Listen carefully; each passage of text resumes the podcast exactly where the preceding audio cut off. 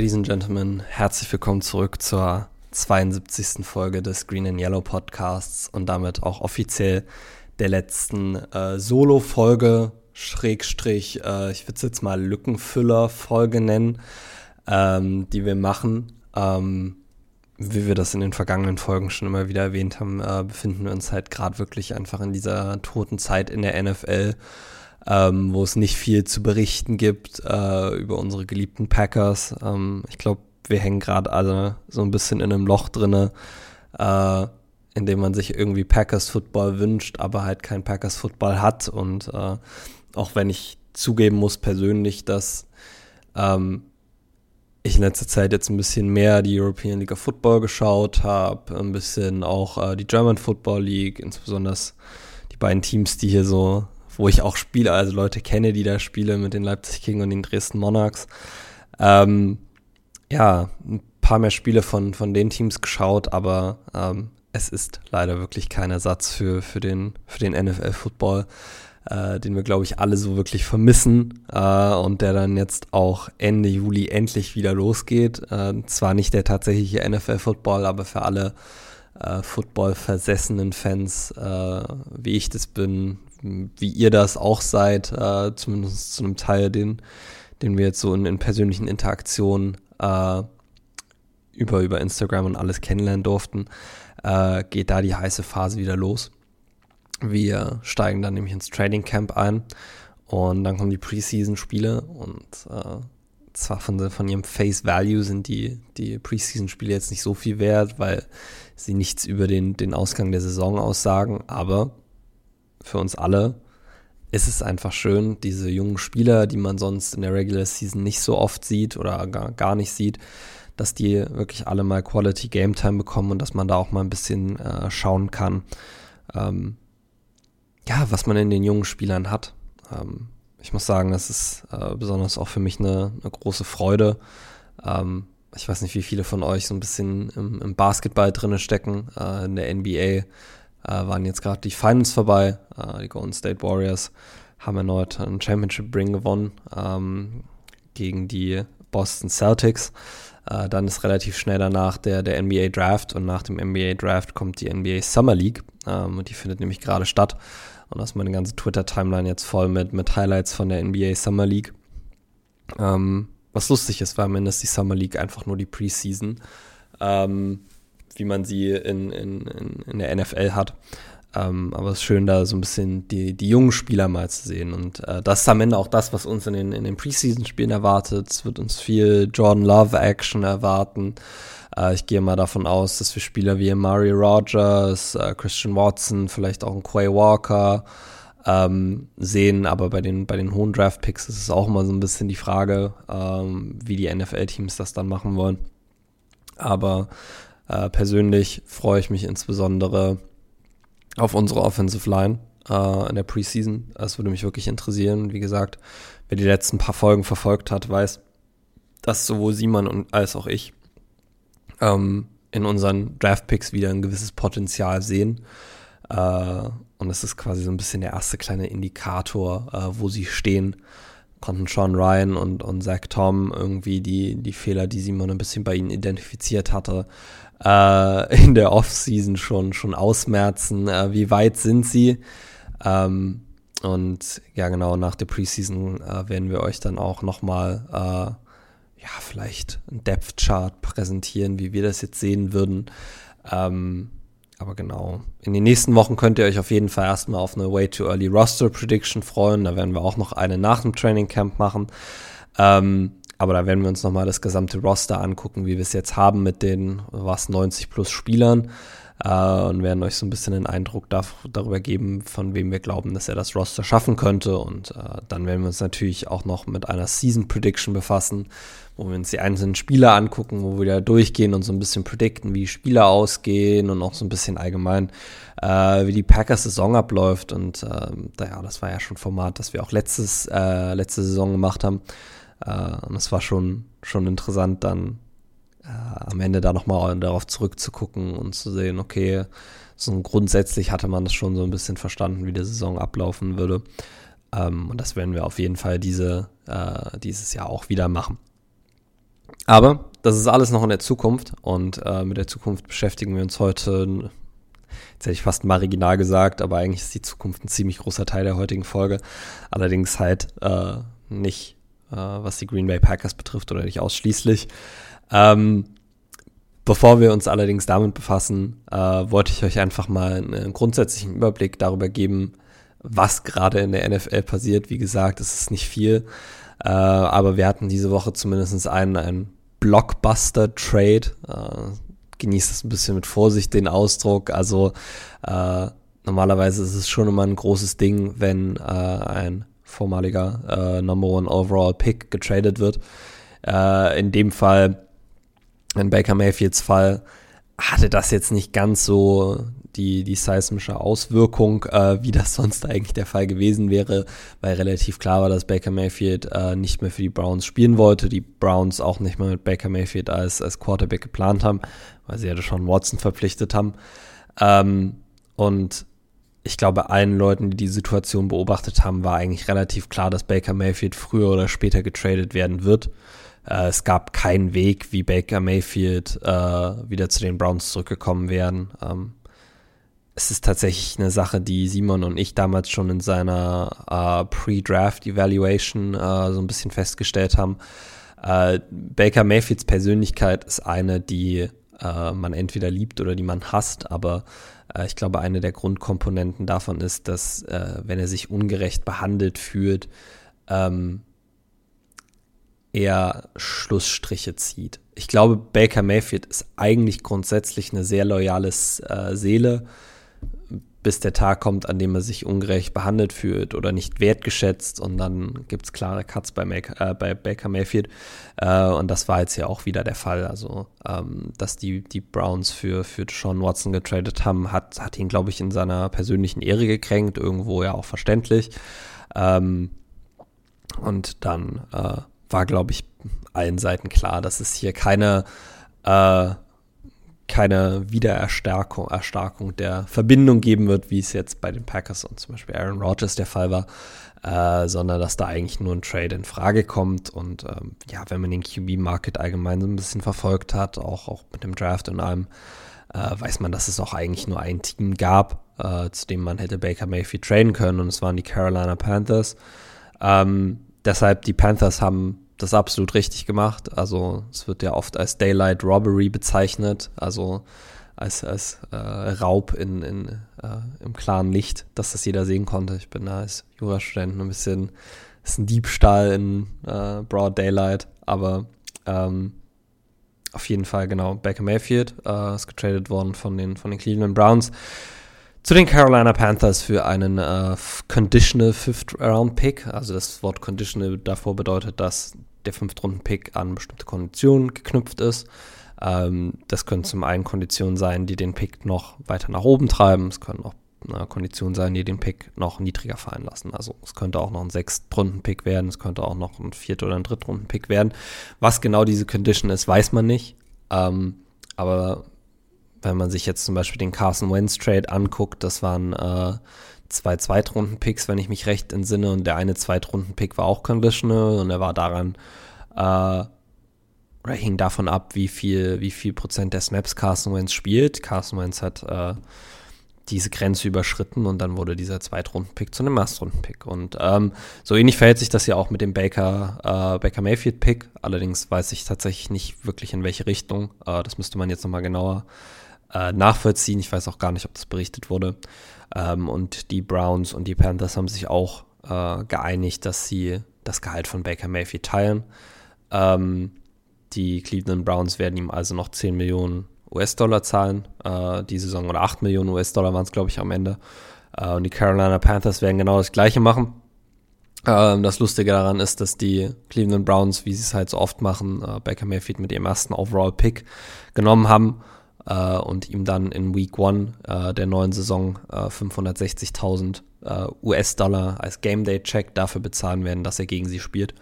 Ähm, das ist Cleveland Browns, if I've ever seen them. Ähm, meine persönliche Meinung zu dem Trade, äh, wie gesagt, es war klar, dass er kommen musste äh, nach dem Deshaun Watson Trade. Ähm, ich glaube, die Cleveland Browns sind der Meinung, dass ihr Roster stark genug ist, um Super Bowl zu gewinnen mit einem Quarterback, äh, wie Sean Watson, der jetzt objektiv betrachtet äh, zumindest auf dem Feld besser gespielt hat als Baker Mayfield. Äh, abseits vom Feld haben wir ja jetzt ganz oft drüber geredet und wäre jetzt auch der große Grund gewesen, warum ich nicht für ihn getradet hätte. Ähm, aber es sind die Cleveland Browns. Die Cleveland Browns machen Sachen, die, die ich nicht machen würde. Es ist einfach, ähm, es zeigt sich in vielen Entscheidungen der Browns in den letzten Jahren. Ähm, genau, es ist es ist wirklich eine verzwickte Situation. Ähm, an, an Panthers Stelle hätte ich den Trade für Baker Mayfield absolut so gemacht. Die Panthers haben jetzt einen Quarterback-Room mit äh, Baker Mayfield, Sam Darnold und Matt Corral. Ähm, wenn man ehrlich sein will, ist vielleicht keiner von den dreien ein NFL-Starter. Äh, es besteht aber auch die Möglichkeit, dass alle drei NFL-Starter sind. Es ist wirklich einfach, es ist, es ist schwer zu sagen. Ich, ich glaube, dass Baker Mayfield auf jeden Fall der beste Quarterback in diesem Quarterback-Room ist. Ähm, es wird auch sicher viel davon abhängen, wie die Offensive Line in, in Carolina ähm, spielt und ob sie ihn, ihn clean halten können. Äh, aber das ist das Wichtigste. Aber es ist auf jeden Fall eine sehr, sehr, sehr interessante Dynamik, die sich da jetzt gerade in, in Carolina zusammentut. Und ich äh, bin gespannt, das in der nächsten Zeit zu beobachten, äh, wie sich das entwickelt. Ähm, ansonsten, wie gesagt, ist nicht viel passiert. Wir hatten jetzt allerdings den, den, den 4. Juli, der in Amerika der sogenannte Independence Day ist. Ähm, wo die Amerikaner dann in einem großen Fest feiern, dass sie ihre Unabhängigkeit erklärt haben und alles. Ich äh, durchsteige den, den Feiertag ehrlich gesagt auch nicht so wirklich. Äh, auf jeden Fall wird da viel Alkohol getrunken und es werden Feuerwerke veranstaltet. Ähm, und es ist allerdings auch so, dass der 4. Juli äh, ein Tag in, der, in Amerika ist, an dem es sehr, sehr, sehr viele Verhaftungen gibt. Also ähm, ich habe gestern oder vorgestern eine Statistik gesehen, dass die äh, Deadly Shootings, also die, die, die Tode durch, durch Schusswaffenmissbrauch, äh, am 4. Juli um 250 Prozent höher sind als an sonst irgendeinem Tag. Ähm, und deshalb ist der Tag historisch gesehen jetzt auf die NFL betrachtet auch einer, äh, an dem dann doch mal die ein oder andere Verhaftung stattfindet. Äh, und aus Packers Sicht kann man da sagen, ist man absolut gut durchgekommen. Keiner der Packers-Spieler ist verhaftet worden. Das hätten wir mittlerweile jetzt mitbekommen. Ähm, da geht es uns also schon deutlich besser als zum Beispiel den Chicago Bears. Ähm, und da müssen wir jetzt hier auch noch mal kurz ein bisschen ins Bears-Bashing eintreten. Ähm, denn äh, die Free Agency Signing der, der Chicago Bears in Person von David Moore, äh, den wir Packers-Fans ja auch aus der letzten Saison kennen, äh, der Wide Receiver, ist am 4. Juli verhaftet worden. Ähm, als, als Grund für die Verhaftung sind äh, Drogen- und äh, Waffenvergehen angegeben. Äh, ist jetzt nicht genau gesagt, was. Ähm, er ist dann ähm, auf Kaution entlassen worden. Die Kaution betrug äh, 5000 US-Dollar. Also äh, gehe ich jetzt mal hier nicht von irgendwelchen äh, schwerwiegenden Delikten aus. Aber ähm, natürlich will man das trotzdem nicht sehen als, als Franchise, dass ein Spieler da wegen Drogen- und Waffendelikte verhaftet wird. Und äh, was man als Franchise noch viel weniger sehen möchte, ist, dass das der dritte Spieler dieser Offseason ist von den Bears, der verhaftet wurde. Äh, und interessanterweise auch der dritte Free Agent äh, oder äh, den der neue GM Ryan Poles äh, geholt hat, der diese Offseason verhaftet wurde. Äh, David Moore reiht sich da nämlich ein in die äh, Free Agency Verpflichtung Byron Pringle, ähm, der von den Kansas City Chiefs gekommen ist, der tatsächlich und das ist auch so eine Geschichte, wo ich mir denke, wie ist das passiert? Was was war da der Sinn dahinter? Ähm, Byron Pringle ist von der Polizei verhaftet worden, als er äh, im öffentlichen Straßenverkehr mit seinem Auto Donuts gedreht hat. Ähm, also ich weiß nicht, wie viele von euch da das Konzept äh, jetzt, jetzt kennen, aber äh, wenn ich das richtig verstanden habe, ist Donuts drehen einfach nur im Kreis driften. Ähm, und äh, Byron Pringle hat das äh, im öffentlichen Straßenverkehr gemacht, während sein kleiner Sohn auf dem Rücksitz saß äh, und ist dann dafür verhaftet worden, was wirklich einfach, also wieder so eine Sache ist, wo man dann als GM auch nur dasteht und sich denkt, wie kam es jetzt dazu? Warum dachtest du, dass das eine gute Idee ist? Und was, also es ist wirklich, das ist eine Geschichte, die ich auch nur den Kopf geschüttet habe und äh, zugeben muss, dass der hoffentlich zukünftige Jurist äh, und, und äh, Strafrechtsenthusiast in mir doch gerne das Mandat übernommen hätte. Einfach nur, äh, um da die volle Geschichte zu erfahren. Ähm, aber genau. Äh, und der dritte äh, Free Agent, den die Bears diese Offseason verpflichtet haben, der verhaftet wurde, ist, ist Matthew Adams. Ehrlich gesagt weiß ich nicht, wo der herkam. Äh, ist ein Linebacker. Äh, der ist auch verhaftet worden, weil er eine Waffe besessen hat, ohne eine Lizenz dafür zu haben. Ähm, alles drei, muss man sagen, jetzt nicht die, die, die schwerwiegenden äh, Verbrechen, die wir jetzt in der Vergangenheit in der NFL doch öfter gesehen haben. Ähm, aber als neuer GM, als neuer Head Coach musst du sagen, äh, schaust du auf deine Free Agency Class zurück und drei deiner Free Agency Signings sind äh, schon einmal verhaftet worden, bevor sie überhaupt jemals für dich gespielt haben. Das ist absolut nicht ideal. Ähm, und ich finde es wirklich bezeichnend, dass die Bears in einer Offseason mehr Verhaftungen hatten als die Packers in den letzten, was weiß ich, fünf Jahren. Also allgemein, wir hatten äh, Aaron Jones, der, der mal gesperrt wurde wegen, wegen einer Verhaftung. Ähm, wir hatten Jay Sternberger, äh, bei dem ich mir aber nicht sicher bin, ob er wirklich verhaftet wurde, aber der auch gesperrt wurde. Ähm, und die Bears haben jetzt hier innerhalb von einer Offseason drei, drei Spieler. Das äh, zeigt am Ende des Tages, glaube ich, nur ein bisschen, äh, was hier die bessere Organisation ist. Und da sollte eigentlich nicht wirklich eine Frage bestehen. Äh, allgemein haben die Bears in letzter Zeit wieder in sehr kurioser Art und Weise äh, für Headlines gesorgt. Ähm, zuletzt war äh, ein Vorschlag des, äh, des Bürgermeisterkomitees in Chicago im Gespräch, ähm, der oder wo besprochen wurde, dass man eine, ein Dach auf das Soldier Field bauen möchte, also Soldier Field zu einem Dome machen möchte, ähm, irgendwie so die, die Bears in Chicago zu halten, weil wir hatten ja auch schon mal darüber berichtet, dass es da ähm, einen, einen, einen gewissen Disput gibt ähm, und dass die, die Bears angedroht haben, dass sie äh, die Stadt Chicago verlassen könnten, also dass das Stadion jetzt außerhalb von Chicago sich dann ansiedeln könnte, nicht die Franchise. Ähm, und dass man das Soldier Field dann quasi nicht mehr nutzen würde. Äh, jetzt soll das Soldier Field zu einem Dome werden, damit die Bears äh, gewillter sind, äh, im Soldier Field zu bleiben. Äh, am Ende des Tages muss man sagen, ich glaube nicht, dass euch das viel helfen wird, ähm, weil es kommt am Ende nicht drauf an, ob man ein Dach über seinem Stadion hat, sondern ob man ordentliche Spiele hat. Und das ist bei den Bears immer so ein bisschen die Frage. Ähm, man könnte jetzt auch nochmal einen Statistical Dive in, in uh, Justin Fields erste Saison machen, aber uh, da wollen wir jetzt hier nicht weiter drauf eingehen eigentlich. Die war auf jeden Fall nicht so uh, erfolgsversprechend, dass man jetzt sagen würde, die Chicago Bears haben hier irgendwie eine Chance in der nächsten Zeit auch in der NFC North mal wieder anzugreifen. Ähm, und ja, das ist auch alles, was ich jetzt zur aktuellen NFL-Lage äh, hier zu sagen habe. Wie gesagt, wenn es wieder mehr äh, interessante Entwicklungen gibt, werden wir die euch hier auch wieder berichten.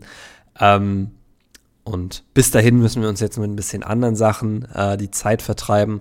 Äh, ich weiß, viele von euch wollen äh, mal diese Fantasy Football äh, Deep Dive Folge haben, äh, wo wir euch so ein bisschen Fantasy Football erklären. Äh, Simon und ich haben darüber kommuniziert, ob wir vielleicht eine ganz kleine Folge zusammen aufnehmen und die heute mit in die Folge reinschneiden. Ähm, ich, ich habe dann dagegen argumentiert. Ich glaube, es ist äh, besser, wenn wir das machen, wenn wir regulär äh, gemeinsam aufnehmen. Äh, und das Gute ist halt, wir haben auch noch Zeit. Also ähm, nur damit es jetzt nochmal alle Leute gehört haben. Äh, wir werden dieses äh, Jahr auf jeden Fall wieder mindestens eine Fantasy Football Liga mit unseren äh, ZuhörerInnen machen. Äh, das hat letztes Jahr einfach so viel Spaß gemacht. Das müssen wir 100% nochmal machen. Äh, sowohl Simon als auch ich freuen uns auch massiv darauf, wieder mit euch äh, Fantasy Football zu spielen, weil es wirklich interessant war und wirklich viel Spaß gemacht hat letzte Saison. Äh, wir hatten jetzt schon mal auf Instagram gefragt und hatten da tatsächlich eine deutlich äh, höheren äh, Zulauf, als wir das äh, im letzten Jahr hatten. Vielleicht, weil wir es dieses Jahr auch ein bisschen eher angekündigt haben. Aber das haben wir dahingestellt. Ähm, es gäbe also auch die Möglichkeit, dass wir eventuell so viele äh, Teilnehmer haben oder willige Teilnehmer haben, äh, dass wir sogar zwei Ligen machen könnten. Und äh, persönlich muss ich sagen, je mehr Fantasy Football liegen, desto besser. Ja, ich liebe Fantasy Football. Ähm, weil es einem einfachen Grund gibt, die NFL als Ganzes zu verfolgen. Also ich, ich muss zugeben, dass ich äh, jedes Pack, wir gucken alle jedes Packers-Spiel, müssen wir uns jetzt hier nicht äh, irgendwie, das müssen wir jetzt nicht kleinreden. Aber die Spiele drumherum in der NFL habe ich immer so ein bisschen mitverfolgt, aber es hat mich nie so wirklich gepackt. Also ich glaube, die Liebe für die Packers war da einfach so äh, alles umgreifend oder alles ergreifend. Äh, dass da nicht viel Platz war, um irgendwie auch, auch andere Teams zu supporten oder andere Spiele irgendwie emotional mitzuverfolgen. Ähm, und Fantasy Football hat mir ein bisschen eine Möglichkeit gegeben, das trotzdem noch zu machen, weil man zu den Spielern, die man da gedraftet hat, die man in seinem Team hat, die verfolgt man dann doch intensiver und dann schaut man doch mal ein Spiel und hofft, dass die ganze Zeit der Ball zu dem einen Spieler kommt und dann kommt der Ball nie zu dem einen Spieler und dann ist man mal frustriert, aber äh, es ist eine, eine unglaublich schöne Art und Weise, die, die NFL-Saison auch nochmal aus einer anderen Perspektive zu, zu betrachten. Ähm, und ich würde mich wirklich freuen, wenn wir diese Freude mit so vielen ZuhörerInnen wie möglich äh, teilen könnten. Äh, und deshalb äh, werden wir uns da auch äh, nochmal intensiver in einer zukünftigen Folge mit befassen. Der Punkt, den ich eigentlich machen wollte, ist allerdings, dass es da keinen Stress gibt, weil äh, diese Fantasy-Football-Saison beginnt immer mit einem Fantasy-Draft. Den können wir selber festlegen, zu welchem Zeitpunkt der ist. Ähm, und es würde, also das ergibt meistens Sinn, wenn man das jetzt nur für eine Saison macht, äh, dass man den Draft dann so, so nah wie möglich an den, an den Start der Regular Season legt, weil du in der Preseason und im Training Camp doch immer Verletzungen hast und es wäre ja blöd, wenn wir jetzt einen Draft machen und Leute draften Spieler hoch äh, oder in den ersten, in den ersten Runden, die sich dann im Training Camp direkt verletzen. Das, das bricht dir halt schon das Genick in so einer Single Season äh, Fantasy Football äh, Liga. Deshalb ähm, würde, also würde ich erwarten, dass wir den Draft oder die Drafts, je nachdem wie viele es dann werden, ähm, dann doch relativ äh, zu Beginn der Saison oder vor dem ersten, vor dem Opening Game machen. Ähm, es ist also auch noch ein bisschen Zeit, um euch äh, das Konstrukt Fantasy Football in, in angemessener Zeit äh, und Länge äh, vorzustellen. Und deshalb machen wir das heute nicht. Und ähm, wir befassen uns heute tatsächlich in dieser Folge auch nicht weiter mit der NFL. Äh, das ist jetzt was, was wir quasi jetzt hinter uns lassen. Äh, und wir steigen mal eine, äh, eine Ebene runter. Äh, und ich hatte letzte Woche in der Folge so ein bisschen äh, angeteasert, dass man ja mal ein bisschen eine College-Football-Folge machen könnte. Äh, und da gab es auch ganz gute, ganz gute, ganz gutes Feedback zu. Und da besonders auch Andy hatte sich dafür ausgesprochen, das doch mal zu machen. und deshalb werden wir das heute tun und wir werden heute mal ein bisschen über die die, die großen Dinge reden, die äh, diese Offseason im College Football passiert sind. Äh, und dann am Ende werde ich euch noch äh, sechs Spieler vorstellen, äh, die für die Packers im nächsten Draft eventuell relevant werden könnten. Ja, quasi so ein kleiner Outlook äh, schon mal auf den 2023er NFL Draft. Ähm, aber bevor wir dazu kommen, gibt es zwei wirklich, wirklich, wirklich große Entwicklungen im College Football, die man da zunächst erstmal ansprechen muss.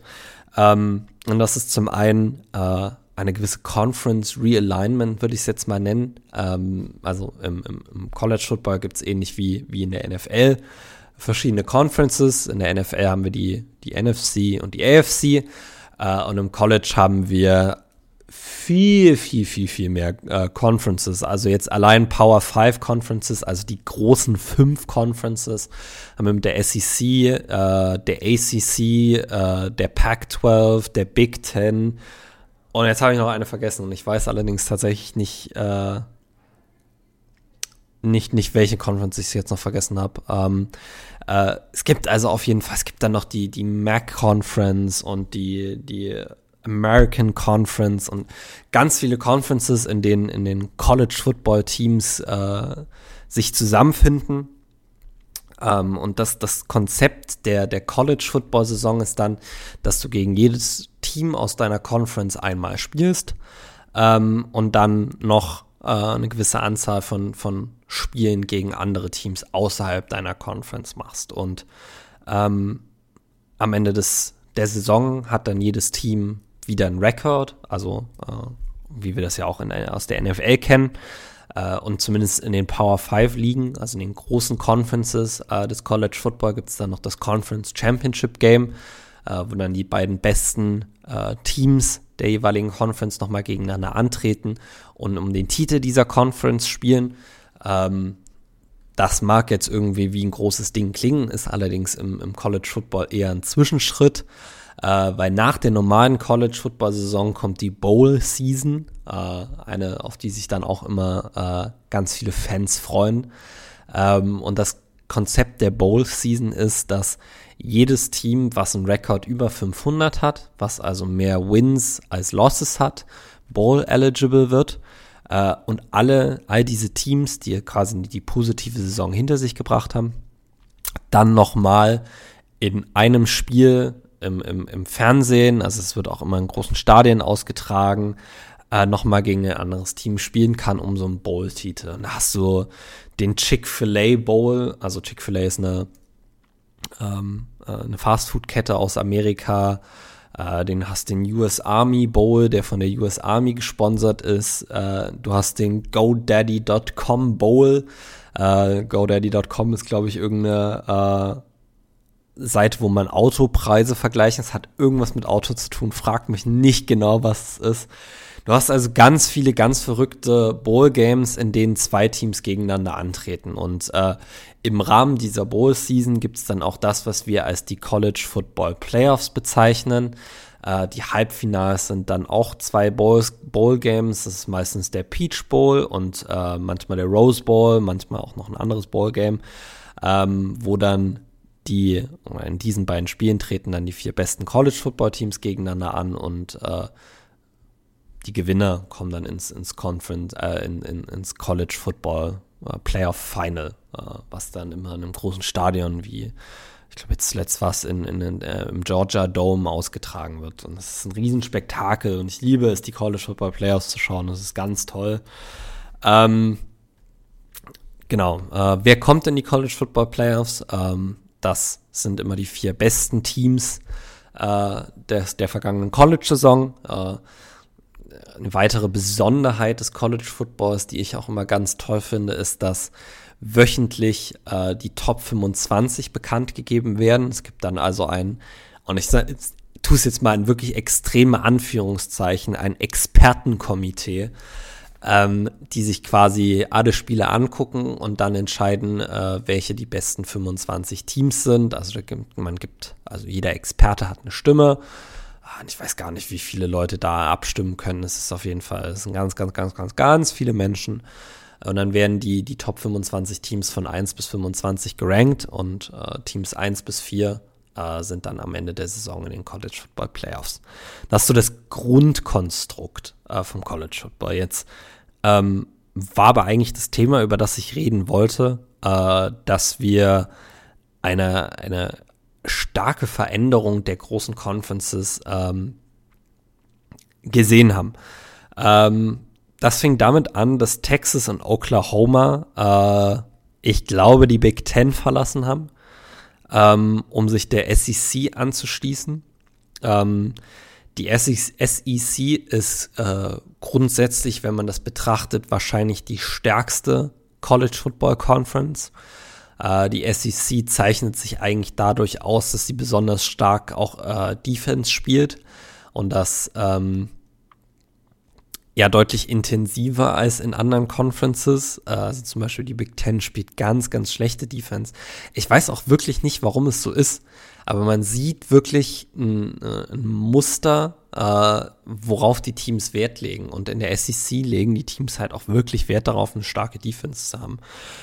Und die beiden großen Teams in der SEC, die jeder kennen sollte, das ist die University of Georgia, wo wir jetzt auch gerade unsere letzten drei Erstrunden-Picks äh, her haben, die jetzt auch gerade äh, das College Football Playoffs gewonnen haben. Äh, und dann natürlich die University of Alabama, also das Powerhouse des College Footballs. die Patriots mit Tom Brady des College Footballs Äh, das Team, was man eigentlich nur mag, wenn man aus Alabama kommt oder an der Universität studiert hat. Ansonsten mag man die einfach nicht, weil die unter ihrem Head Coach Nick Saban äh, in den vergangenen äh, Jahrzehnt oder zwei Jahrzehnten äh, wirklich die College Football Szene dominiert haben. Ähm, und dieser wirklich starken Conference haben sich jetzt noch zwei starke Teams angeschlossen, äh, und zwar die University of Texas, äh, Hook'em Horns, die Longhorns äh, und die University of Oklahoma. Ähm, ich will jetzt tatsächlich nichts Falsches sagen. Simon hatte mal erwähnt, dass wir, ich glaube, einen Hörer haben, der großer Texas-Fan ist. Ich hoffe nicht, dass du Oklahoma-Fan bist, weil wenn du Oklahoma-Fan bist und ich dich jetzt als Texas-Fan bezeichnet habe, hörst du den Podcast wahrscheinlich nicht mehr, weil zwischen Texas und Oklahoma besteht eine brutale Rivalität, also der Red äh, River Showdown äh, wie sich das nennt. Es ist eine der größten College-Rivalitäten, die es gibt. Äh, und die beiden Teams haben sich jetzt entschieden, sich äh, der SEC anzuschließen. Ähm, warum haben die das gemacht? Fragen jetzt vielleicht einige. Äh, zum einen hat die SEC als Conference einfach ein höheres Prestige-Level. Äh, also ähm, die Colleges kriegen ihre Spieler ja dadurch, dass sie in die Highschools gehen in Amerika und die die besten Highschool-Spieler rekrutieren. Und ähm, wenn du als Recruiter in so eine Highschool gehst und äh, dein Team spielt in der MAC Conference, die in den letzten äh, fünf Jahren vielleicht drei NFL-Spieler hervorgebracht hat oder auch vier, ähm, oder du gehst halt als Recruiter für eine Schule da rein, die in der SEC spielt, die alleine im letzten Draft 40 NFL-Spieler hervorgebracht hat oder was weiß ich, wie viel es war. Ich weiß es tatsächlich gar nicht genau. Es könnten auch deutlich mehr sein oder weniger. Ähm, ist das natürlich eine ganz andere Verhandlungsbasis, die du da hast und eine ganz andere Basis, um, um, um Spieler da an Land zu ziehen. Ähm, außerdem hat die SEC mit die höchsten TV-Deals äh, ist ja auch so ein Wort, was im, im, im modernen äh, Sport wirklich überall jetzt rumschwirrt. Äh, TV-Deals und äh, damit verbunden natürlich äh, die monetären Möglichkeiten, äh, die sowohl die Universitäten als auch ähm, die, die Spieler der Universitäten dann haben. Ähm, und das, das, das waren wirklich Argumente für Texas und Oklahoma zu sagen, okay, wir schließen uns hier der SEC an. Äh, es ist auch so, das darf man auch nicht vergessen, wie ich das gerade schon erwähnt hatte, es werden immer die Top 25 äh, Football-Teams gerankt. Ähm, und äh, da wird eine Hülle und Fülle an Faktoren berücksichtigt, aber zum einen wird auch berücksichtigt, wie stark die Leute sind, gegen die du spielst. Und da hat die SEC einfach an sich eine höhere Prestige. Und wenn du gegen ein SEC-Team gewinnst, was jetzt vielleicht nicht gerade Georgia Tech ist, ähm, dann ist der, ist der Sieg einfach in Augen von den, von den Leuten, die äh, die Top 25 wählen, einfach mehr wert, als wenn du dann jetzt zum Beispiel eine, eine University of Nebraska aus der, aus der Big Ten schlägst oder ah, was weiß ich, Stanford aus der, aus der ich glaube, es ist die Big 12. Ich, es müsste die Big 12 sein, ich bin mir aber auch nicht sicher. Ähm, genau. Äh, Texas und Oklahoma haben also quasi den Anfang gemacht. Die werden äh, zur nicht dieser äh, College Football Saison, sondern erst zu der College Football Saison danach, also 2024, äh, in die SEC wechseln. Und ganz ehrlich, dann wird die SEC Must-Watch Football, also Georgia, Alabama, Texas und Oklahoma in einer Conference. Äh, das sind auf jeden Fall Matchups, auf die man sich freuen kann. Ähm, und das haben sich andere College Football Programs angeguckt und dachten, oh, wisst ihr was, das ist doch eigentlich ganz nice. Ähm, und das haben sich vor allem zwei Pac-12-Teams angeschaut. Uh, die Pac-12 verfolge ich relativ intensiv, weil ich Oregon Football-Fan bin, weil ich die Jerseys von Oregon einfach grandios finde und Oregon auch in der Pac-12 ähm, spielt. Und da haben sich zwei, äh, ich würde jetzt mal sagen, äh, Poverty Colleges, USC und UCLA, die nicht wirklich Poverty Colleges sind, aber die in der Pac-12 einfach in den letzten Jahren nichts gerissen haben, äh, haben sich gedacht, wisst ihr was, das große Geld, das gefällt uns. Die Pac-12 ist nicht sehr gut äh, geführt. Also der Commissioner der Pac-12 macht einfach keinen wirklich guten Job. Ähm, wir machen jetzt das, was Texas und Oklahoma gemacht haben und wir schließen uns einer anderen Conference an. Und die Big Ten, die hat auch so große TV-Verträge. Äh, da haben sich dann UC, USC und UCLA entschieden, äh, sich dann der Big Ten anzuschließen. Ähm, geografisch macht das überhaupt keinen Sinn.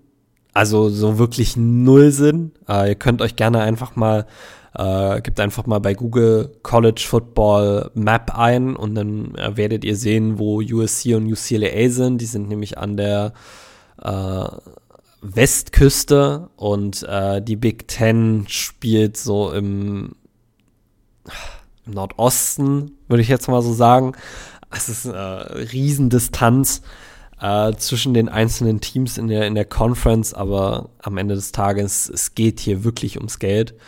Ähm, haben sich USC und UCLA entschieden, dann auch die, die Pac-12 zu verlassen. Ähm, und mit Oregon und Notre Dame, Oregon auch noch in der Pac-12, Notre Dame als Independent College. Äh, Gibt es jetzt noch zwei weitere Colleges, die ernsthaft überlegen, äh, ihre Division zu äh, ihre Conference zu wechseln. Äh, da wird man einfach mal gucken, was da jetzt in der Zukunft passiert. Aber ich fand das einfach so beeindruckend, weil das was ist, was man aus der NFL so gar nicht kennt.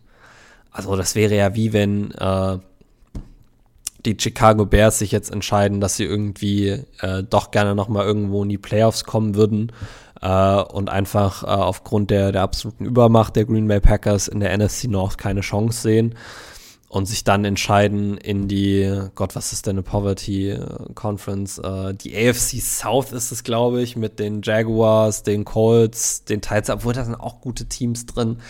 Aber einfach in, in eine schlechte Con äh, in eine schlechte Conference zu wechseln, oh mein Gott.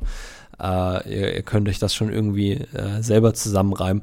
Das ist einfach was, was man aus der NFL nicht kennt und was auch einfach nicht passieren würde. Und äh, dass das den Teams da so einfach gemacht wird im College Football, einfach die Conferences zu wechseln aus, aus rein äh, wirtschaftlichen Gründen, das fand ich interessant und das äh, ja, hat mich irgendwo äh, ja fast ein bisschen traurig gemacht, weil ganz ehrlich, also äh, weder Texas noch USC noch USC LA haben in den letzten Jahren auch nur ansatzweise irgendwas gezeigt, äh, wo man sagen würde, okay, die wären jetzt zu gut für ihre Conferences gewesen. Ähm, Oklahoma kann man noch sagen, die waren wenigstens noch ein, zwei Mal in den College Football Playoffs äh, in der Lincoln Riley-Ära. Ähm, aber ja, die anderen Colleges haben einfach wirklich nicht viel gemacht und äh, sich dann, also dann ihren, ihren Conferences so den Rücken zu kehren, das ist, äh, ja, das finde ich ein bisschen bedenklich. Äh, apropos Lincoln Riley, äh, ein Name, den, den, den viele, die die NFL verfolgen, äh, vielleicht vor ein, zwei Jahren mal kannten und jetzt eher nicht mehr so viel. Also Lincoln Riley war vormals Head Coach der Oklahoma Sooners, er galt immer als das heißeste Eisen auf einen NFL Head Coaching Job ähm, einfach weil er als Offensive Genius gefeiert wurde. Ähm, auch irgendwo berechtigt. Also Lincoln Riley hat in seiner Zeit äh, Quarterbacks wie, wie Baker Mayfield, wie Kyler Murray, äh, wie Jalen Hurts ausgebildet äh, und in die NFL geschickt und alle drei äh, sind ja jetzt doch nicht unbedingt unerfolgreich. Äh, in, in der NFL, obwohl man auch sagen muss, dass bei allen dreien Major Concerns besteht. Äh, Baker Mayfield ist gerade getradet worden. Ob Jalen Hurts nächstes Jahr einen neuen Vertrag kriegt von den, von den Philadelphia Eagles, weiß man auch nicht. Und auch ähm, Kyler Murray hat ja meines Wissens nach noch keinen neuen Vertrag äh, bei den Arizona Cardinals unterschrieben. Also äh, ja, ob er wirklich so ein Offensive Genius ist, wird man sehen müssen. Da werde ich aber gleich nochmal dazu kommen, äh, an einer anderen Stelle. Was ich eigentlich nur sagen wollte, äh, das große Erdbeben dieser Offseason äh, fing dann auch damit an, dass Lincoln Riley sich in der Nacht- und Nebelaktion äh, entschieden hat, seine, seine Head-Coaching-Position bei Oklahoma niederzulegen äh, und zu USC zu wechseln und bei USC anzuheuern. Und wir sind da, glaube ich, in der Folge davor schon mal drauf eingegangen, äh, warum er das gemacht hat. Und das sind auch wieder wirtschaftliche Gründe, die, also was, was Lincoln Riley da für die Vertragsunterschrift bekommen hat, ist, ist unnormal. Das müsst ihr euch wirklich mal äh, durchlesen. Da gibt es gute Artikel zu. Ähm, ja, und das war alles Teil einer neuen Aufbruchsstimmung bei USC, die sich dann halt in diesem Conference, in diesem Conference-Wechsel da auch dann verwirklicht hat. So. Aber äh, diese, diese Veränderung im College Football, was die Conference angeht, ist eigentlich nur die kleinere Sache, die diese Offseason passiert ist. Dann das wirklich, wirklich, wirklich große Ding im College Football, was es jetzt gab, äh, sind die sogenannten NIL Deals. Ähm, NIL, NIL steht für äh, Name, Image und Likeness. Ähm, um das jetzt mal ins Deutsche zu übersetzen, das sind quasi, oder NIL-Deals gibt den äh, Spielern im College Football die Möglichkeit, mit ihrem Namen, mit ihrer Marke, mit ihrem Gesicht Geld zu verdienen. Davor war es so im College Football, dass die, die Rechte an den Spielern äh, bei den jeweiligen Conference lagen und die Spieler zum Beispiel keine Werbedeals eingehen durften, äh, um so sich extra Geld dazu zu verdienen. Das ist auch der Grund, warum äh, zum Beispiel NCAA Football äh, nach NCAA 14 nicht mehr wirklich weitergegangen ist, weil es einfach riesige Lizenzprobleme gab, die man, die man nicht so einfach aus dem Weg schaffen konnte. Ähm, und dieses, dieses Konzept, dass die Spieler mit ihrem, mit ihrem Aussehen, mit ihrem, also mit ihrer Person am Ende kein Geld verdienen durften, beruhte darauf, dass immer gesagt wurde, äh, die Spieler kriegen hier eine kostenlose äh, Education, eine kostenlose Ausbildung von den Universitäten zur Verfügung gestellt ähm, und dass das als Kompensation für ihre Football-Tätigkeit reichen würde. Ähm, um fair zu sein, jeder, der sich mal ein bisschen mit dem College in Amerika befasst hat, weiß, dass es unnormal teuer ist. Also wir reden hier über was 20.000 Euro, äh, Dollar äh, für ein Jahr im College, vielleicht auch zum Teil pro Semester. Also es sind Riesensummen. Ähm, und diese, diese Football-Scholarships und auch die allgemein die Scholarships ähm, waren für viele Spieler im College immer oder in Amerika so eine der einzigen Möglichkeiten, wirklich eine ordentliche Ausbildung zu bekommen. Ähm, und diese, dieser Weg aus der, aus der Armut heraus wurde den Spielern halt immer vorgehalten und wurde den Spielern gesagt, ja, es muss euch doch eigentlich reichen, äh, ihr kriegt doch jetzt hier eine kostenlose äh, Ausbildung, äh, kostenlose Bildung, äh, stellt euch mal nicht so an. Und er gab es über Jahre Diskussionen, ob man das nicht ändern sollte. Dann hat sich irgendwann der Senat in Amerika eingeschaltet und der Kongress und hat dazu äh, Anhörungen gehalten. Äh, und dann ist es vor der jetzigen College-Saison dann dazu gekommen, äh, oder im Verlauf der letzten College-Saison äh, dazu gekommen, dass diese Richtlinien aufgeweicht wurden, dass den Spielern die Möglichkeit gegeben wurde, äh, mit ihrem Aussehen wieder Geld zu verdienen. So. Äh, grundsätzlich, wie ich finde, erstmal der richtige Schritt. Also ich, ich stand da auf der Seite der, der Spieler, die nicht ganz zu Unrecht gesagt haben, ja, natürlich ist es schön, eine, eine kostenlose Bildung zu bekommen, aber reicht es als Kompensation für das, was die Spieler gemacht haben. Und da muss man einfach sagen, äh, die, die Universitäten haben so viel Geld verdient mit, mit, mit ihren Starspielern, äh, dass das überhaupt nicht in, in einer Proportionalität zu dem stand, was die, was die Spieler dafür bekommen haben. Also allein was irgendwie äh, Oklahoma damals mit Baker Mayfield verdient hat, äh, lässt sich, glaube ich, nicht äh, aufwiegen gegen das, was Baker Mayfield dafür von, von Oklahoma erhalten hat an, an, an Kompensation.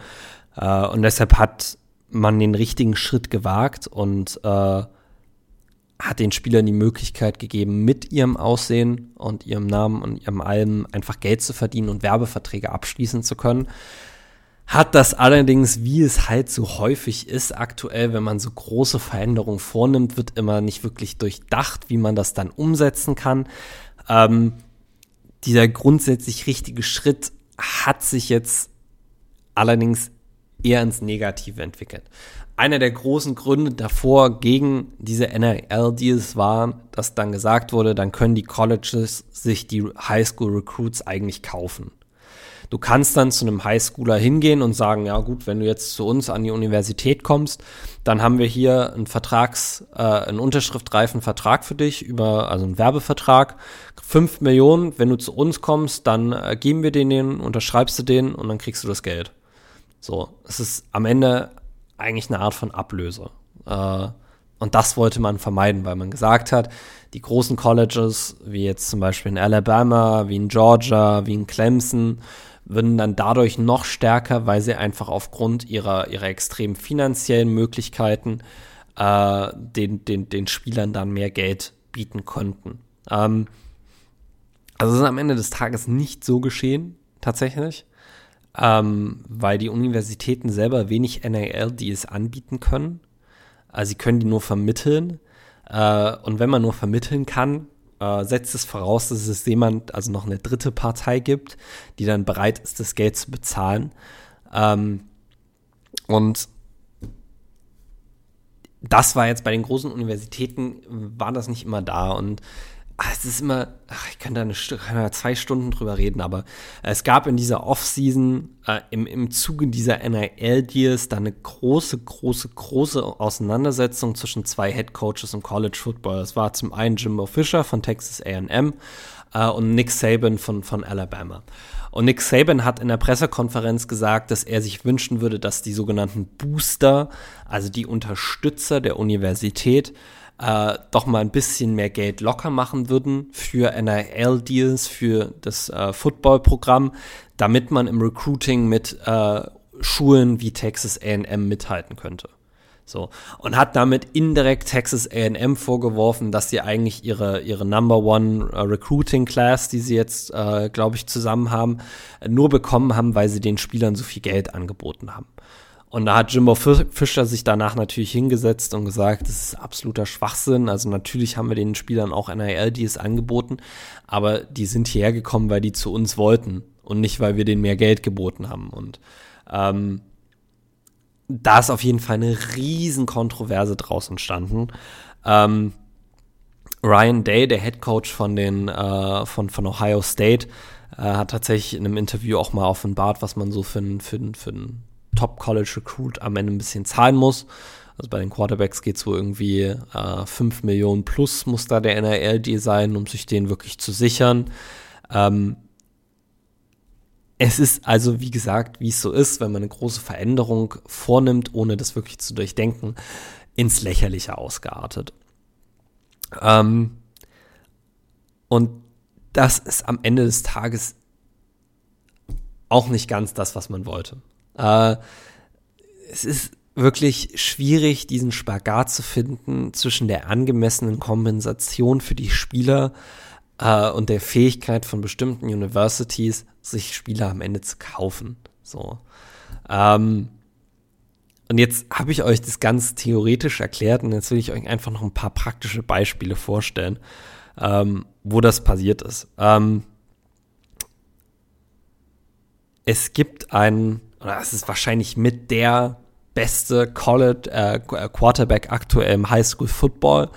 Er spielt bei Long Beach Poly äh, in, in, in Florida, glaube ich.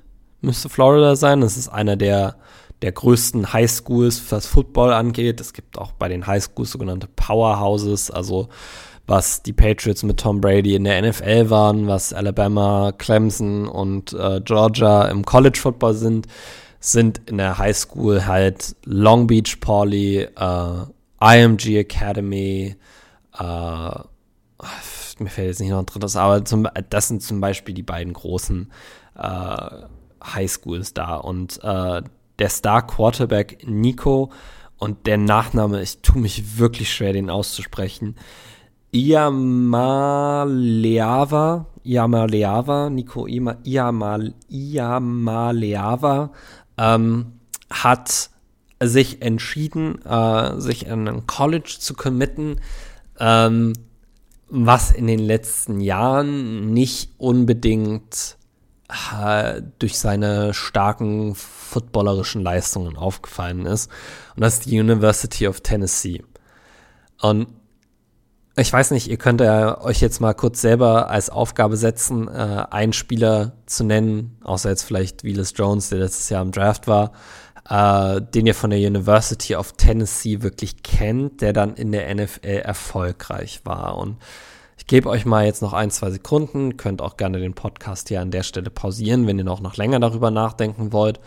Ähm, aber persönlich fällt mir da ein Spieler ein als allererstes und das ist Peyton Manning, der äh, bei der University of Tennessee war, aber danach gab es nie wieder wirklich so einen, so einen großen Highschool Quarterback Recruit, der sich für die University of Tennessee entschieden hat. Ähm, und jetzt war es so, ähm, dass es aus mehreren übereinstimmenden Medienberichten hervorging, dass es einen äh, unbenannten Highschool-Spieler gibt, der ein NIL-Deal in Höhe von 8 Millionen US-Dollar unterschrieben hat, um sich bei einem, zu einem kleinen College zu verpflichten.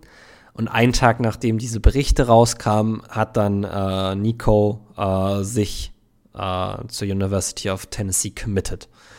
Äh, und deshalb ist jetzt alles mit so einem kleinen Asterix versehen. Es ist nicht äh, 100% belegt, dass er wirklich derjenige war, der diesen 8 Millionen Dollar NIL-Deal bekommen hat. Aber dass ein, ein, ein Highschool-Recruit, der von allen großen Coll äh, Colleges gejagt wurde, sich ausgerechnet für Tennessee entscheidet, die sonst keine wirklich riesigen Recruits an Land ziehen kann. Ein Tag nachdem dieser Bericht rauskommt, das ist schon, äh, das ist schon bedenklich. Also das ist schon, da, da kann man schon eine gewisse, äh, ein gewisses Muster irgendwo rausziehen. Und am Ende des Tages muss man sagen, für ihn, äh, es ist seine Entscheidung. Also, äh, das ist, glaube ich, was, was, bei, was wir bei der ganzen NHL-Diskussion äh, nicht wirklich vergessen dürfen. Es ist am Ende die Entscheidung der Spieler.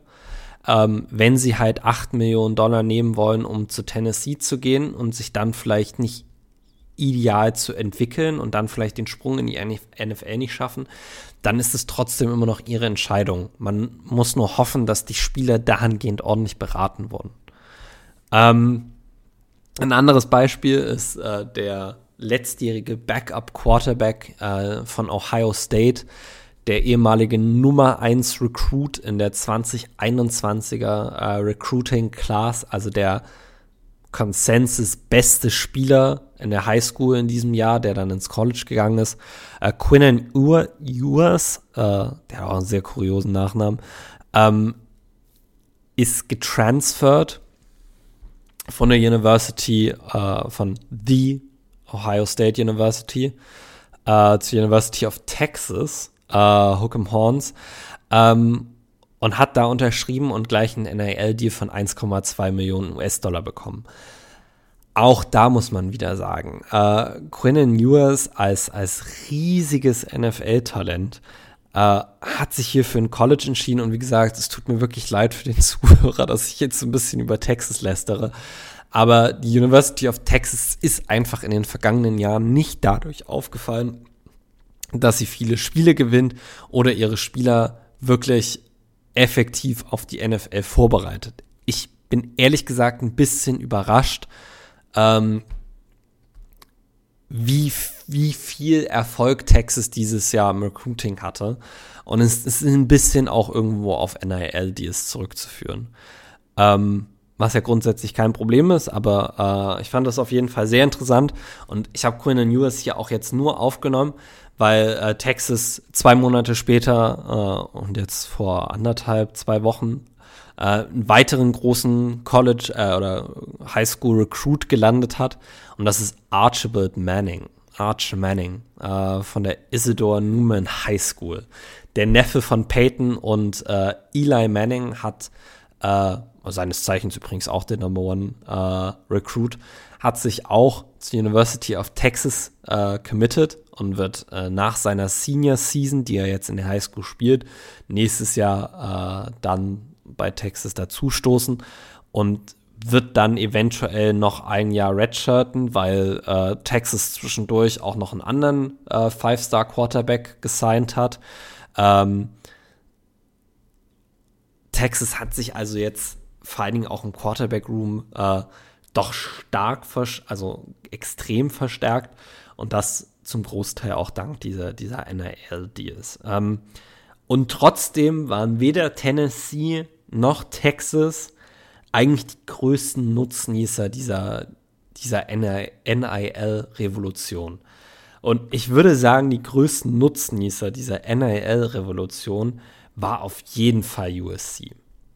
Und als, als, als Oregon-Fan, als jemand, der die Pac-12 geschaut hat, ist das so ein bisschen so ein Ding, wo ich mir denke, ähm, diese, diese, dieses College war in der Versenkung verschwunden, eigentlich wirklich, nach, nach ihren Erfolgen in den, in den 2000ern, äh, in den letzten Jahren nicht wirklich viel gemacht. Äh, und es brauchte diese NIL-Revolution, äh, damit USC überhaupt mal wieder so wirklich relevant wird. Äh, wie ich gerade schon erwähnt hatte, Lincoln Riley ist als Head Coach äh, zu USC gegangen.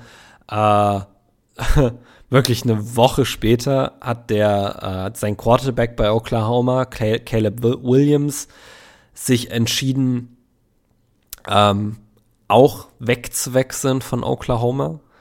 Äh, hat dann ein gewisses Tänzchen aufgeführt und sich nicht gleich entschieden. Da war irgendwo mal Wisconsin noch im Gespräch.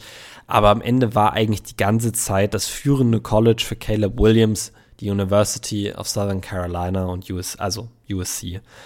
Und ich war einfach ein bisschen verwundert, muss ich zugeben, weil Caleb Williams Aussage und die Aussage seines Vaters im, im, im äh, kurz nach seinem Decommitment äh, von, von Oklahoma war, dass Caleb Williams in ein Programm wechseln möchte, was ihn pro-ready macht. Also was ihm die bestmögliche Chance gibt, sich auf die NFL vorzubereiten. Und ja, wenn man jetzt sich äh, auf dem, auf dem Papier anguckt, hat Lincoln Riley drei Quarterbacks in die NFL geschickt. Und hat Lincoln Riley, ja, Caleb Williams auch schon bei Oklahoma zu einem Spieler gemacht, der zumindest in die Heisman Watch gekommen ist. Nichtsdestotrotz muss man sagen, Caleb Williams hat jetzt noch zwei Jahre Eligibility left. Ähm, der war jetzt ein True Freshman. Nee, er hat noch drei Jahre Eligibility left und wird aber wahrscheinlich nur noch zwei Jahre College Football spielen. Also man muss mindestens drei Jahre äh, warten nach seinem Highschool-Abschluss, bis man in die NFL gehen kann. Ähm, als True Freshman ist das quasi das erste Jahr äh, und dann noch zwei weitere. Und Caleb Williams ist dann jetzt zu UC gewechselt, um da Pro-Ready zu sein. Ich ich will einfach nur kurz in den, in den Ring werfen, wie viele Quarterbacks von USC ihr kennt, die in den letzten Jahren in der NFL erfolgreich waren. Ja, das war die Liste. Es gibt genau gar keinen. Äh, weder Sam Darnold, äh, Carson Palmer kann man noch, also Carson Palmer könnte man jetzt hier nennen. Den habe ich jetzt ein bisschen vergessen. Aber ansonsten sind USC Quarterbacks einfach nicht wirklich erfolgreich gewesen in der NFL. Und ich glaube nicht, dass Lincoln Riley alleine wirklich genug ist, um USC als Programm, was jetzt äh, die Pro-Readiness angeht, was USC besser macht als, als, als manche andere äh, Football-Colleges. Und das ist so ein bisschen ich wage einfach ein bisschen zu bezweifeln, ob diese Pro-Readiness wirklich der entscheidende Faktor dahinter war oder ob es irgendwo nicht die Verbindung mit äh, Lincoln Riley und natürlich auch die NIL-Deals bekommen hat. Und der NIL-Deal, der den Caleb Williams bekommen hat, war so hoch, dass keiner darüber berichten oder keiner gesagt hat, wie viel es ist. Also normalerweise könnt ihr euch immer so als, als, als, als, Grund, als Grundsatz äh, in Erinnerung behalten, wenn niemand sagen möchte, wie viel Geld gezahlt wurde, dann ist viel Geld geflossen. Ähm, äh, Hashtag äh, Deshaun Watson settles his civil uh, law actions. Ich bin mir sicher, Deshaun Watson hat nicht wenig Geld bezahlt, um diese Klagen wegzubekommen, aber das sei jetzt mal dahingestellt. Ähm, und zusätzlich hat USC äh, noch einen Spieler verpflichtet, der letztes Jahr den, den Blitnikoff Award gewonnen hat, ähm, in Jordan Addison, äh, der getransfert ist von der University of Pittsburgh äh, zur University of uh, Southern Carolina. Letztes Jahr 100, ja doch, das stimmt tatsächlich, 100 Receptions bei Pittsburgh gehabt für 1600 Yards, 17 Touchdowns. Jordan Addison war wirklich äh, letztes Jahr der beste Wide Receiver im College Football. Ähm, und er hat jetzt den Schritt gewagt, äh, von, von, von Pittsburgh äh, zu USC zu gehen. Um fair zu sein, ich fand, das hat deutlich mehr Sinn gemacht als, als Caleb Williams Wechsel. Äh, besonders, äh, weil ich jetzt nicht ganz weiß, wie das NIL-mäßig ist, aber ich gehe auch davon aus, dass Jordan Addison bei USC einen großen NIL-Deal bekommen hat. Weil ansonsten äh, geht keiner wirklich freiwillig zu USC. Nein, ich habe jetzt genug USC-Trash-Talk betrieben. Ähm, aber äh, Fakt ist für Jordan Addison, sein Quarterback aus dem letzten Jahr ist in die NFL gegangen, äh, in Kenny Pickett.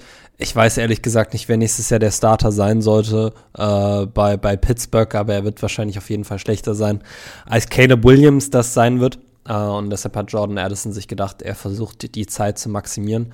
Und äh, ihm wird es, glaube ich, nur helfen, wenn er die, diese, diese kranke Saison, die er letztes Jahr hatte, nochmal wiederholt äh, bei USC.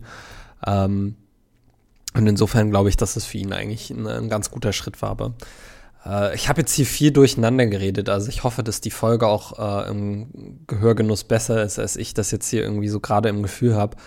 Ähm, insgesamt muss man zu dieser, zu dieser NAL-Sache wirklich eine Sache, also eins sagen. Es war absolut der richtige Schritt und es wäre der falsche Schritt, das Ganze jetzt wieder rückgängig zu machen. Es ist allerdings, wie sonst auch immer, wenn man so große Schritte wagt, ohne dass man sich wirklich Gedanken darüber macht, wie man das umsetzen kann, dass es Leute geben wird, die das ausnutzen. Und dass es dann halt Situationen gibt, wie die von, von Nick Saban angesprochen wurden, dass vielleicht bestimmte äh, Colleges äh, einfach den Spielern mehr Geld bieten und ähm, nicht so sehr Wert legen auf andere Sachen, die für die Spieler vielleicht wichtig wären. Aber ähm, das wird man sicher in der Zukunft äh, beobachten müssen und als Fan muss man sagen, äh, wir kriegen wieder einen NCAA Football, auch wenn es von EA gemacht wird, also wird es wahrscheinlich Trash sein, aber wir kriegen wieder einen NCAA Football in 2023. Das ist ja eigentlich positiv und deshalb äh, freue ich mich eigentlich darüber, dass es diese NIL, die es jetzt mittlerweile gibt. So, kommen wir zum letzten Teil äh, unserer, unserer heutigen Folge.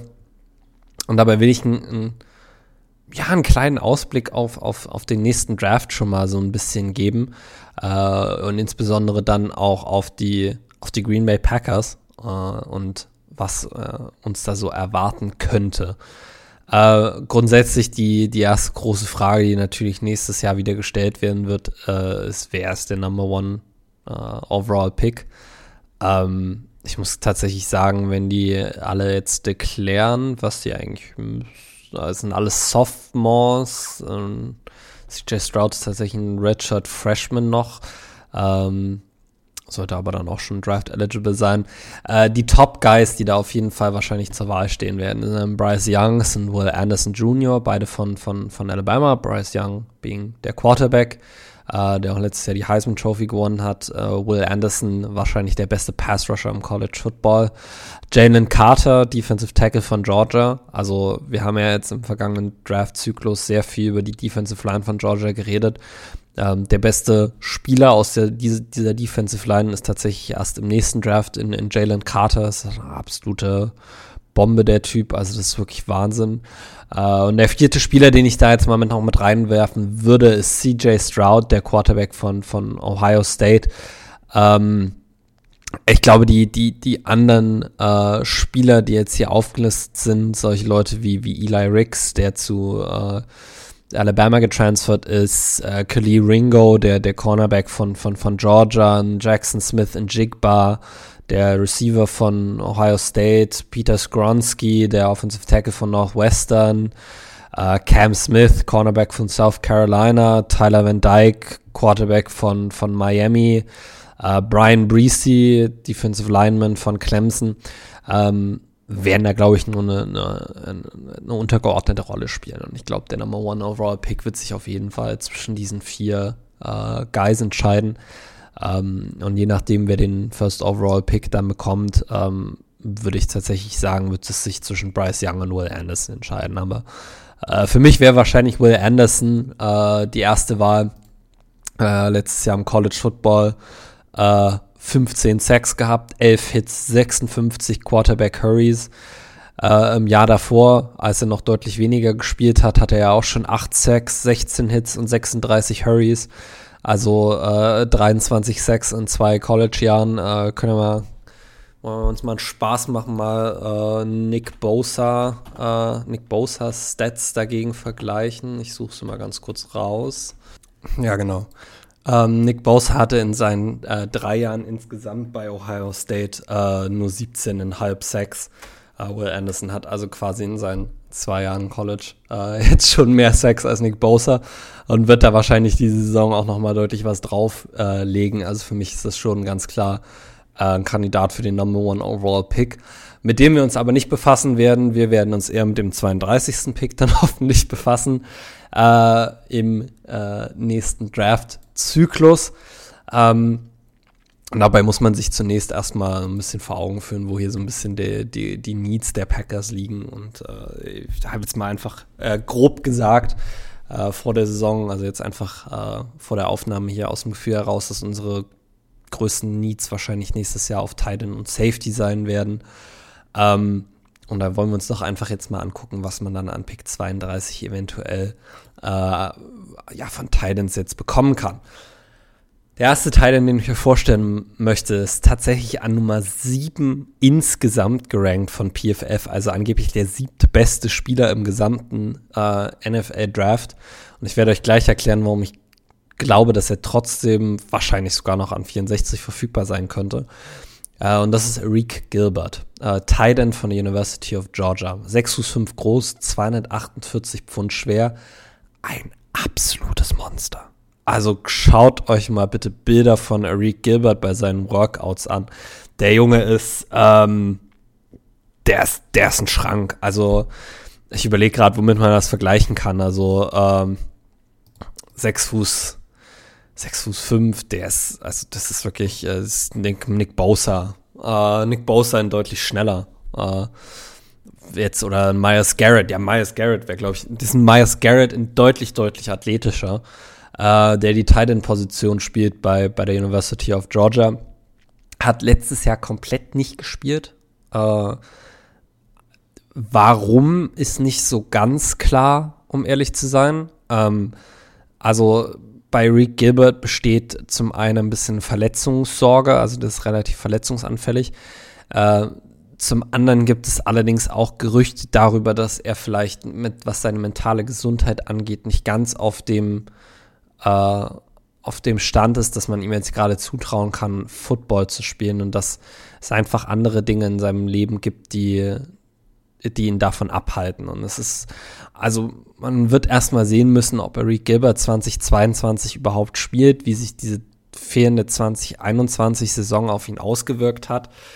Äh, 2020 hat er als True Freshman bei Georgia äh, 35 Bälle gefangen für 368 Yards und zwei Touchdowns also eine Average von 10,5 Yards per Reception, ähm, hat er irgendwo gezeigt, dass er halt dieser Physical Freak sein kann. Ähm, muss allerdings schauen, dass äh, wie er das jetzt in der, in der kommenden Saison hinkriegt und wo er dann spielt, ob er spielt.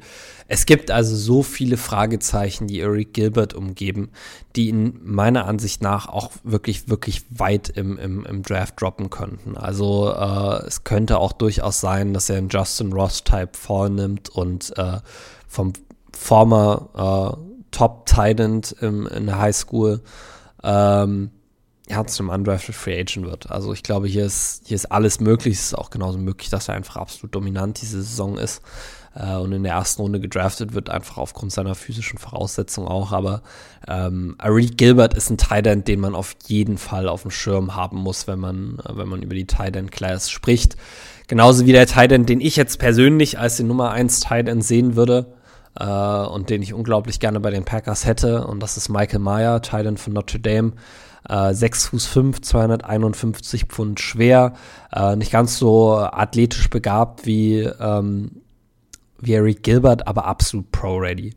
Also äh, der Junge ist ein guter Passempfänger, hat letztes Jahr in zwölf Spielen 71 Bälle gefangen für 840 Yards und sieben Touchdowns, sind fast ein 12 Yard Average, ähm, hat im Slot gespielt, hat äh, bisschen auch Outside gespielt, also ein, ein absolutes Mismatch-Nightmare, ähm, der besonders auch ein starker Blocker ist. Und ähm, wenn man jetzt mal die Diskussion über PFF-Grades allgemein weglässt, muss man sagen, dass es schon einen Trend gibt, dass die Spieler, besonders wenn sie Freshmen sind, noch nicht sehr, noch nicht sehr, äh, sehr hohe PFF-Grades haben äh, und schon gar nicht, wenn sie die Tight End-Position spielen. Und ähm, bei äh, bei Michael Meyer ist das anders. Also Michael Meyer hat als True Freshman äh, schon eine 71,0 Grade gehabt äh, hat jetzt eine 80,6 Grade in seinem letzten College-Jahr gehabt. Uh, und wie gesagt, einfach wirklich der, der, der most pro-ready Tight End in, in, in, in dieser Draft-Class, uh, sowohl was seine uh, Fähigkeiten als Route angeht, aber auch als, als Blocking-Tight End. und der dritte Spieler, den man hier mal kurz erwähnt haben muss, ist Jaheim Bell, 6 Fuß 3 groß, 230 Pfund schwer, deutlich kleiner als die anderen beiden, auch ein bisschen leichter.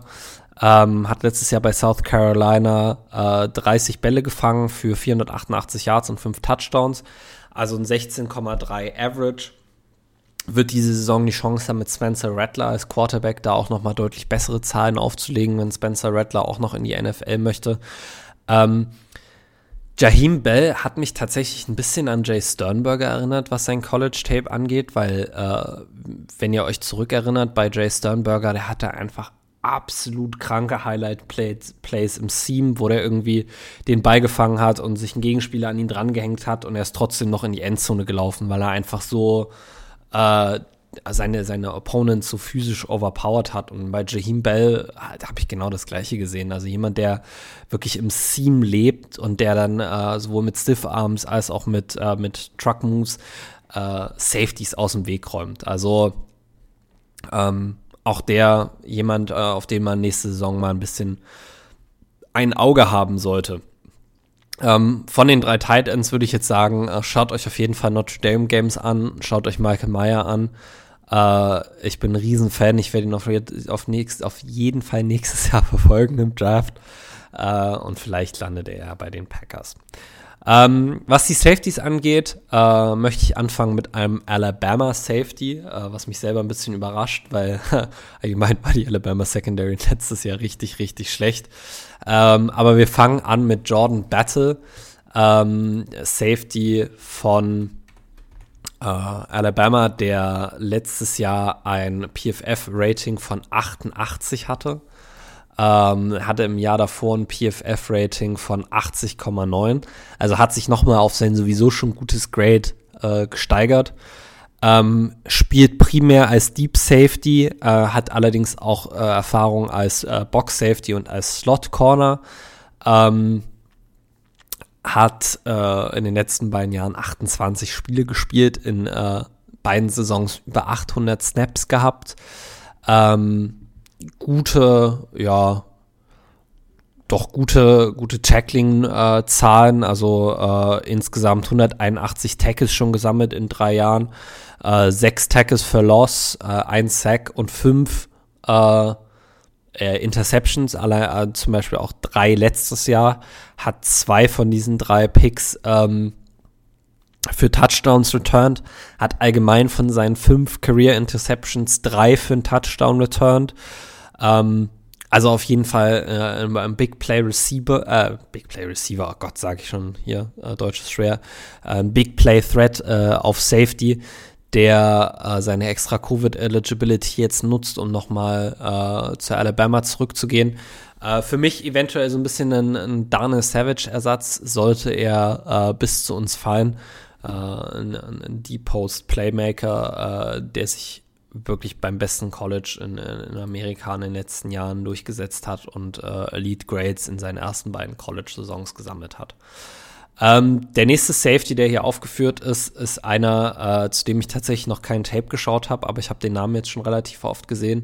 Und das ist Jalen äh, Catalon, ähm, 5 Fuß 10 groß, 200 Pfund schwer, Redshirt Sophomore, äh, der in seinem ersten College-Jahr eine 80er äh, Grade von PFF bekommen hat und dann tatsächlich letztes Jahr eine 61,7 Grade bekommen hat.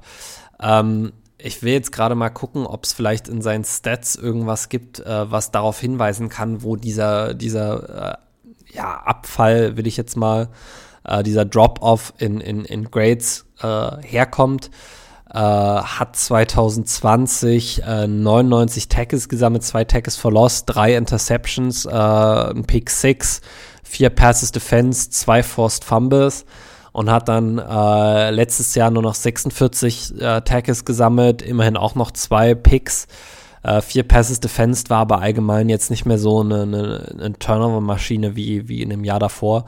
Ähm, für ihn wird es dann halt diese Saison darum gehen, dass er die, die Form, die er äh, 2020 hatte, äh, ja nochmal wiederholt äh, und dass er da an, äh, anknüpft, damit er dann auch mit dem bestmöglichen Tape in die NFL kommt. Und wie wir das ja schon ganz oft gesagt haben, ähm, wirklich wichtig für College-Spieler ist es, dass sie, dass man kontinuierliche Verbesserung bei ihnen sieht. Die müssen nicht von Anfang an gut sein, aber man will eigentlich eher eine Verbesserung sehen als eine Verschlechterung. Und ähm, dieser Trend allerdings, dass sich die PFF-Grades ein bisschen verschlechtern, äh, den sieht man auch bei, bei, bei, dem nächsten Spieler, der jetzt hier noch aufgelistet ist. Äh, das ist Brandon Joseph, äh, Safety von Northwestern, 6 äh, Fuß 1 groß, 192 Pfund schwer. Ähm, hat 2020 ein 83,4 PFF-Grade gehabt, 2021 äh, dann nur noch ein 64,1 äh, PFF-Grade. Hatte 2020 als als Freshman hat, also ich weiß gar nicht, ob der dann, ob er geredshirtet hat in seinem ersten Jahr, aber als, als, als Freshman hat er in acht Spielen gestartet, 46 Tackles gesammelt, er sechs Interceptions, zwei Passes defensed äh, und hat dann 2021 äh, in zwölf Spielen äh, 80 Tackles gesammelt, äh, mit auch noch drei Interceptions, also neun Interceptions in zwei Jahren.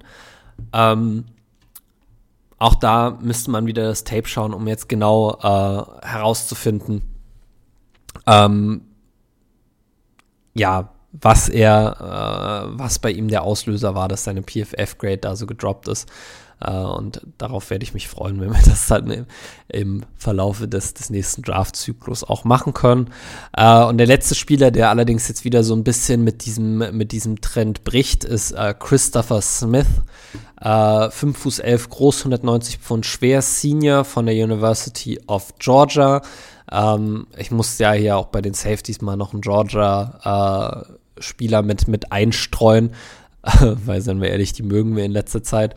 Ähm, hat tatsächlich 2021 das erste Mal so wirklich Fulltime gestartet bei Georgia.